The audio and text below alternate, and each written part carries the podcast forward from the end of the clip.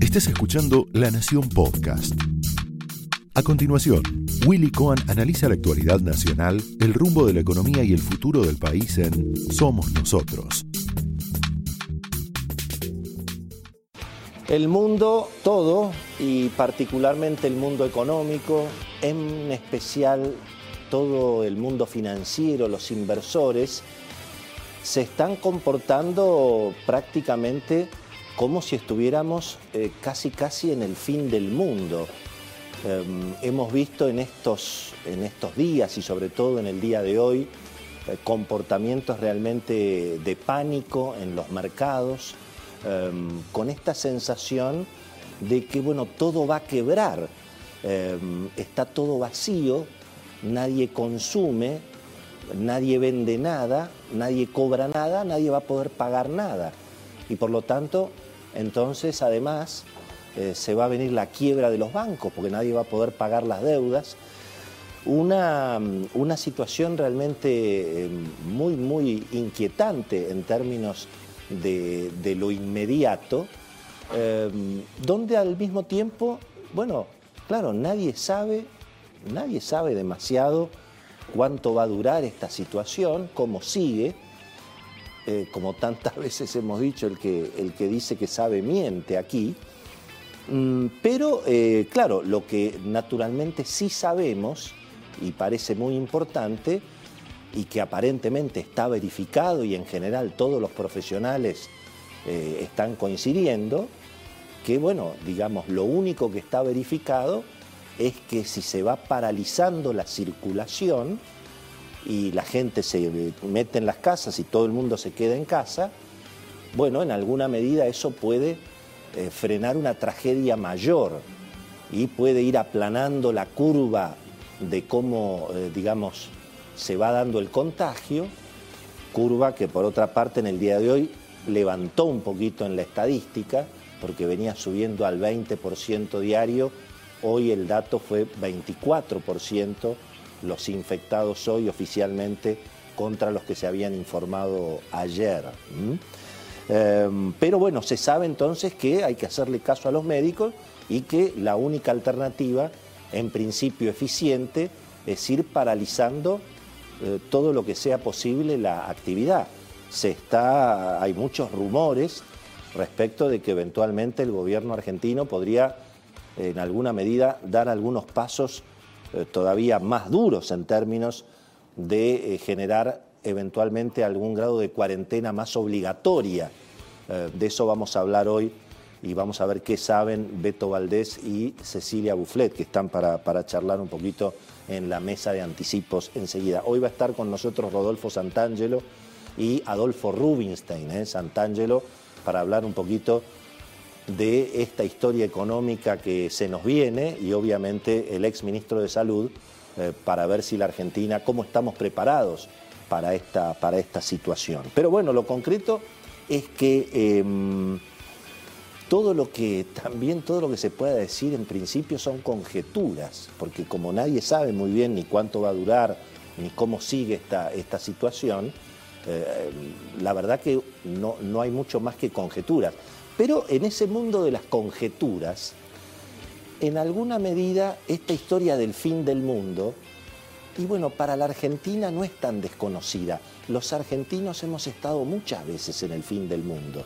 Eh, y cada vez que estuvimos en el fin del mundo, fíjense que más o menos era como ahora, porque ahora en realidad nos da la sensación y la verdad que, que sí, que esto la verdad que es bastante distinto. Eh, y esto realmente puede generar una situación como se están pronosticando de apocalipsis incluso del modelo de propiedad privada, de más Estado, obviamente más intervención, por supuesto mucho menos conectividad, un mundo mucho más estatista. Bueno, de todas estas cosas se están hablando, eh, pero insisto, la Argentina ha tenido mucha experiencia, los argentinos hemos vivido en alguna medida el fin del mundo. Hemos visto cómo los precios de los activos en Argentina eh, iban desde la burbuja de la época de Martínez de Osa hasta la depresión tremenda, después otra vez para arriba. Hemos visto realmente muchas veces en que pasaba el fin del mundo.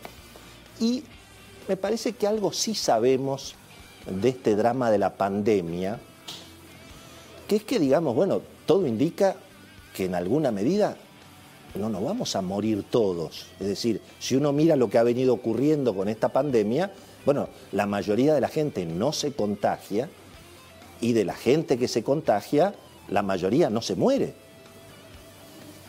Con lo cual, digamos, estamos seguros que va a haber un día después. De eso también estamos seguros, ¿no? Entonces me parece que en ese sentido los argentinos eh, no es que no pasa nada, y además en lo inmediato es obvio que hay que parar el contagio y nos tenemos que quedar todos en casa lo más que podamos. Y hay que hacerle caso a los médicos y nada más. En eso no hay ninguna duda. Pero eh, en términos de cómo, de, cómo, de cómo nos sentimos y cómo vivimos esta situación, eh, insisto, piensen que cada vez, cada vez que nos enfrentamos, hemos vivido situaciones internacionales, esto no solamente pasa en Argentina. Hoy, por ejemplo, se derrumbaba la libra esterlina. Los mercados vendían acciones y bonos de empresas de primera línea, todos corriendo a comprar dólares. O sea, un mundo completamente argentinizado. Imagínense lo que eso es para la negociación de la deuda argentina. Los bonos de la deuda argentina hoy valían 25 centavos el riesgo país voló por arriba de los 4.000 puntos. Porque lógicamente, si la gente no quiere ni tener libras esterlinas, ni quiere tener bonos de empresas de primera línea de la bolsa de los Estados Unidos, imagínate si van a querer tener bonos argentinos o mexicanos o brasileños. Con lo cual, bueno, eso, eso le agrega a la Argentina en lo inmediato obviamente un problema. Es obvio que va a haber menos actividad económica, menos comercio, menos recaudación, más déficit fiscal, más gasto público, más emisión.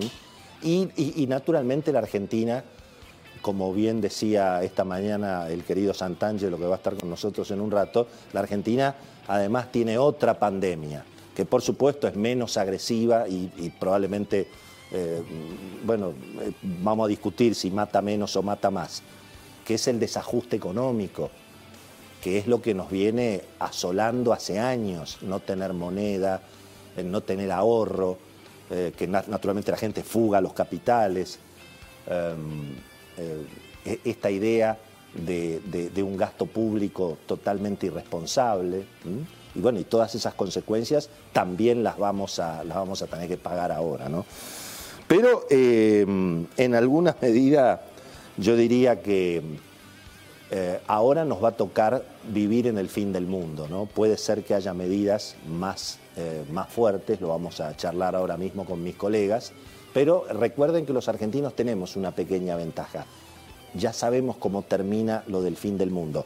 Es complicado, es cuesta arriba, pero finalmente nunca es el fin del mundo. ¿eh? Esto fue Somos Nosotros, un podcast exclusivo de la Nación. Escucha todos los programas de La Nación Podcast en www.lanacion.com.ar. Suscríbete para no perderte ningún episodio. Estamos en Spotify, Apple Podcast, Google Podcast y en tu reproductor de podcast favorito. Seguí escuchando La Nación Podcast.